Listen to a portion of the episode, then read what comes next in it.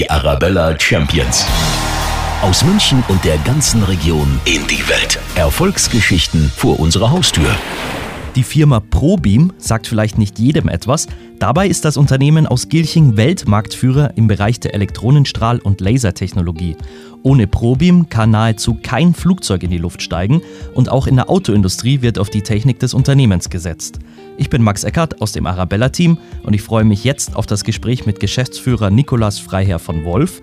Er verrät uns, was ProBeam genau macht, was die Weltraumforschungsrakete Ariane mit dem Unternehmen zu tun hat und was die Faktoren für den großen Erfolg sind. Herr Wolf, in welchen Bereichen ist denn ProBeam tätig?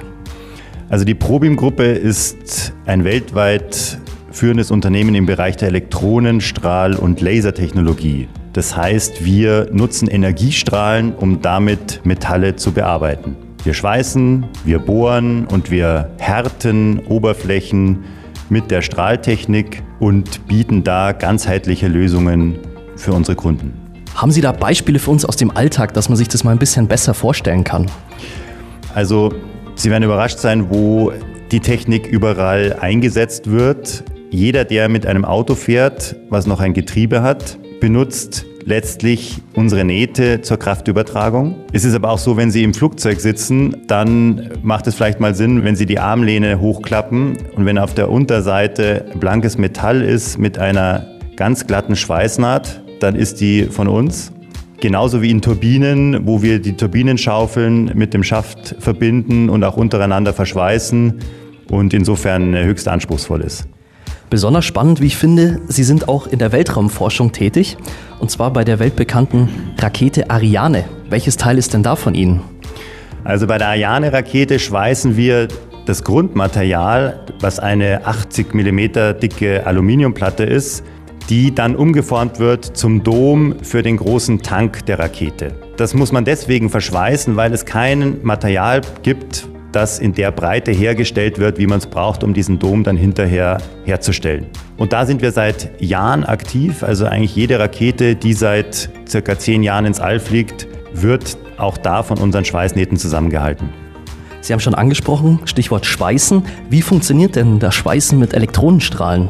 Ja, das ist eigentlich ganz lustig, weil Früher hatte das jeder in seinem Wohnzimmer stehen. Und wer heute noch einen Röhrenfernseher zu Hause hat, der hat eine kleine Elektronenstrahlmaschine da stehen. Dort wird letztlich über ein Triodensystem, das ich jetzt physikalisch vielleicht nicht näher erläutern will, weil es zu kompliziert ist, ein Elektronenstrahl erzeugt, der auf dem Fernseher das Bild herstellt. Wir nutzen dieselbe Technologie, allerdings mit zehnfach höherer Leistung um damit die Materialien zu bearbeiten. In der Praxis bedeutet es, dass das Stromkabel, was von unserer Maschine zur Steckdose geht, zehnmal so dick ist wie das Ihres Fernsehers. Sie arbeiten auch mit 3D-Druck. Das ist ja heutzutage in aller Munde. Was genau machen Sie damit?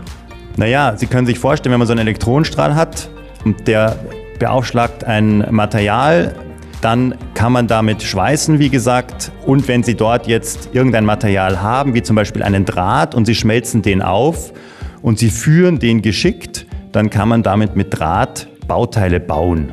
Gleiches kann man mit Pulver machen. Da allerdings belichten wir das dann ähnlich wie eine Fotokamera, belichten wir die Fläche an den Stellen, wo wir das Metallpulver aufschmelzen wollen. Und wenn wir das Schicht für Schicht tun, entstehen auch metallische Bauteile. Das Wichtige ist, auch hier arbeiten wir nur mit Metallen und sind in hochkomplexen und hochtechnischen Industrien unterwegs. Sie haben ja Kunden auf der ganzen Welt, also wirklich beeindruckend. Wir haben jetzt schon die Ariane, die Rakete angesprochen. Wen haben Sie denn noch alles als Kunden? Ja, das ist wirklich hochspannend, weil diese Hochtechnologie eben auch in allen Zukunftsbranchen und Unternehmen, die metallisch unterwegs sind, zum Einsatz kommen. Wir sind also bei SpaceX vertreten mit mehreren Maschinen. Wir haben für Tesla ähm, eine Linie gebaut, die dort die Antriebe verschweißt. Wir sind aber auch klassischen im VW-Konzern unterwegs oder mit GE im Triebwerksbau. Eigentlich ist es im Triebwerksbau so, dass alle großen Triebwerkshersteller ihre Maschinen zum Schweißen der Triebwerke im Moment bei ProBeam beziehen. Und das macht uns natürlich sehr froh und stolz. Wenn wir mal dann die Marktsituation betrachten, wo steht denn da ProBeam an welcher Stelle? Also wir haben schon den Anspruch, dass wir an der ersten Stelle stehen und wir tun das auch seit einigen Jahren. Man muss ja mal ein bisschen unterscheiden. Es gibt die technologische Marktführerschaft und die haben wir seit vielen, vielen Jahren inne. Das heißt, immer wenn was Neues erfunden oder sich ausgedacht wird, was man mit dem Elektronenstrahl machen kann, kann man davon ausgehen, dass Probium die Hand im Spiel hat. Wenn man dann von Marktführerschaft umsatzmäßig, also nach Geschäftsvolumen ausgeht, sind wir auch dort an erster Stelle. Das allerdings noch nicht so lange. Es ist letztlich das Ergebnis der technologischen Marktführerschaft. Worauf wir aber besonders stolz sind, ist, dass wir in diesem Jahr zum ersten Mal die Mitarbeitergrenze von 400 Mitarbeitern überschritten haben und damit auch personaltechnisch doppelt so groß sind, würde ich mal sagen, wie der nächste Wettbewerber in unserer Nische. Was macht denn ProBeam so erfolgreich? Was sind die Erfolgsfaktoren? Ja, ich glaube, am Ende geht es um den Geist, der in einem Unternehmen oder in einer Gruppe, die sich mit etwas beschäftigt, herrscht. Und was uns von Anfang an seit der Gründung auszeichnet, ist, dass wir eine wahnsinnige technische Begeisterung in unserer Mannschaft und Belegschaft haben. Was, glaube ich, noch dazu kommt, ist eine Riesenleidenschaft, die sich aus dieser Begeisterung entwickelt, eine sehr hohe Mitarbeiter nicht nur Loyalität, sondern eben dann auch Kompetenz, weil die sich eigentlich logisch aus dieser Leidenschaft dann von selbst entwickelt, wenn man sich für etwas begeistert. Und die Elektronenstrahltechnik ist etwas, wenn man das mal wirklich aufgesaugt hat, dann lässt es einen oft nicht mehr los. Wir sitzen jetzt hier in Gilching in der neuen Firmenzentrale. 2018 sind Sie umgezogen von Planegg eben hier nach Gilching. Sie haben aber auch noch jede Menge andere Standorte. Wo denn überall? Ja, dadurch, dass wir global äh, unsere Kunden verstreut haben, äh, haben wir auch unsere Standorte danach ausgerichtet. Also neben den Standorten hier in Deutschland, dem Hauptsitz hier in München, sind wir in Chemnitz mit dem Anlagenbau vertreten und in Magdeburg mit einem großen Schweißzentrum. Wir haben aber auch einen Standort äh, in China seit äh, 15 Jahren und sind auch in den USA in Chicago vertreten. Überall dort haben wir Standorte und feste Mitarbeiter. Wenn wir nochmal nach Gilching kommen, hier zum Hauptsitz, was wird denn hier alles gemacht? Alle Themen, die die Zukunft und die Innovation betreffen, um die wir uns kümmern äh, wollen, dass wir das hier bündeln. Das war früher ein bisschen verstreut und das haben wir jetzt geändert. Das heißt, alles, was neu ist, wie zum Beispiel das Thema 3D-Druck oder auch die Elektromobilität, hier werden die wegweisenden Dinge erdacht, entwickelt, erprobt und wenn es dann serienreif ist, in die Werke auf der ganzen Welt ausgerollt. Dann schauen wir mal einige Jahre zurück, und zwar in das Jahr 1974. Damals wurde ProBeam in München gegründet. Wie waren denn die Anfänge so? Tja, allen Anfängen wohnt ja irgendwo ein Zauber inne. Es war damals letztlich so, dass unser Gründer Dietrich Freier von Dobeneck, ein Physiker aus Traunstein, sich selbstständig gemacht hat mit zwei Maschinen, einer zum Schweißen und einer zum Bohren und einem zusätzlichen Mitarbeiter. Und er war auch schon infiziert von dieser Technik und Technologie als Physiker und hat sich gedacht, daraus kann man was machen. Und was daraus werden kann, das sieht man eben letztlich an der Geschichte, die das Unternehmen fortan genommen hat.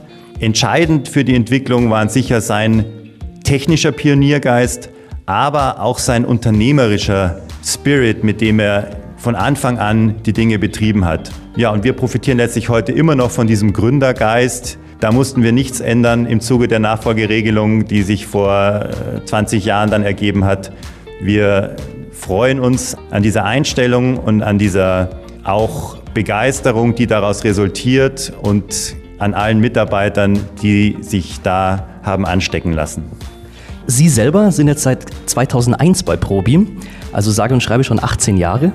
Gibt es da so einen Moment, wo Sie sagen, das war der schönste in meiner Zeit hier oder vielleicht auch der erfolgreichste? Was ist es?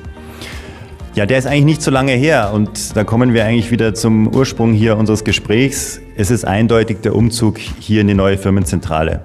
Ich sage immer, mit diesem Umzug hat eine neue Zeit begonnen. Wir haben damit einfach die Voraussetzungen geschaffen, um uns für die Zukunft optimal aufzustellen, um die Professionalisierung, die notwendig ist, um in Zukunft erfolgreich zu sein, auch in einer Arbeitsumgebung abzubilden. Wir haben auch unser gesamtes CI, sprich die Webpage, ähm, das Logo, alles erneuert und dieser Aufbruch in die neue Zeit, das ist einfach jeden Tag für mich eine große Freude.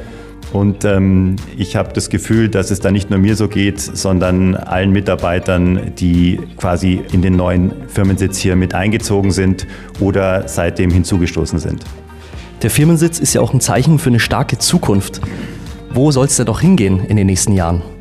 Also das große Ziel ist, dass wir das Unternehmen in allen neuen Bereichen wirklich optimal positionieren und gruppenweit weiter stark zu wachsen. Und da, glaube ich, sind die Voraussetzungen hervorragend. Letztlich geht es da wieder um alle Dimensionen, Mitarbeiter, Umsatz, Kunden. Wir glauben, dass wir dort beste Voraussetzungen haben, insbesondere mit den neuen Themen, die sich aus der Digitalisierung ergeben, die sich aus dem 3D-Druck ergeben. Das ist ein ganz neues Feld, wo man sich die tollsten Sachen vorstellen kann, die da noch kommen aber auch das Thema Mobilität. Ich glaube, wir sind mit der Elektromobilität noch nicht am Ende der Fahnenstange. Wir werden über weitere Alternativen wie Brennstoffzellen reden. Auch dort ist das Verfahren unter Umständen prädestiniert, um optimale ähm, Produkte herzustellen, mit denen dann letztlich die Menschheit weiter gut auf diesem Planeten existieren kann. Herr von Wolf, dann sage ich vielen herzlichen Dank, wünsche Ihnen persönlich und ProBeam alles, alles Gute für die Zukunft und weiterhin viel Erfolg. Herr Eckert, auch Ihnen vielen Dank. Es war mir eine große Freude und ähm, Sie sind jederzeit herzlich willkommen. Radio Arabella. Podcast.